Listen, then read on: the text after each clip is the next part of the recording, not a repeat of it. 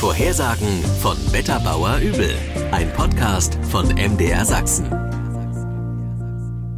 Der Kleingarten der Übels gleicht einem kleinen Paradies. Im Steingarten blühen unzählige Blümchen und die Beete stehen in saftigen Grün. Dadurch, dass ich ja jeden Tag früh um sieben gieß, viel häkeln, auch dann alle Woche mal richtig schön wässern, Grundwässern.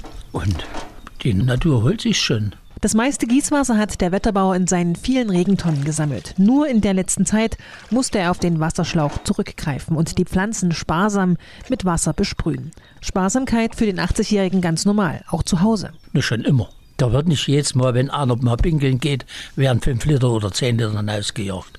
Das gibt's nicht, das gab's nie. Wir sind mit Ressourcen schon immer sparsam umgegangen. Ob das Licht war, dir zu machen, dass der Wärme drin Also, wir haben eigentlich mit dieser Situation, wie sie jetzt kommt, nicht das große Problem, weil das alles noch so nachhaltig in uns wirkt. Schmunzelt der Wetterbauer und lehnt sich in seinem Gartenstuhl zurück und blättert in seinen Wetterbeobachtungen und Aufzeichnungen.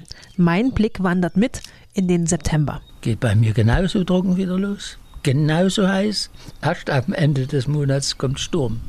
Erst dann ändert sich die Großwetterlage. Auf andauernden Regen hofft der Wetterbauer schon den ganzen Sommer. Denn auch wenn sich Wolken bilden, in Bad Elster regnet es einfach weniger als früher. Meine Beobachtungen sind die, dass durch den Eingriff des Menschen in die geografische Struktur sich auch das Witterungsverhalten ändert, nicht das Klima.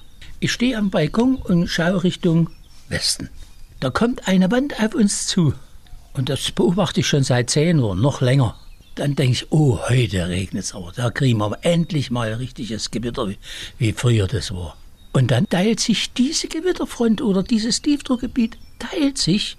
Die eine Hälfte geht ums Fichtelgebirge rum ins Egerland hinein und dann Richtung Erzgebirge. Und die andere Hälfte geht dorthin, wo wir zu DDR-Zeit unsere Trinkwassertalsperren gebaut haben und Talsperren gebaut haben. Wasserflächen wie zum Beispiel die Talsperren Pöhl und Pirk oder auch die gefluteten Tagebaue in Sokolow und die Talsperre im Egertal auf böhmischer Seite. Ja, und diese Veränderungen, die führen natürlich auch zu veränderten Witterungsverhalten. Ganz einfach. Das ist nichts weiter wie eine Aussage eines Beobachters, der noch logisch denken kann.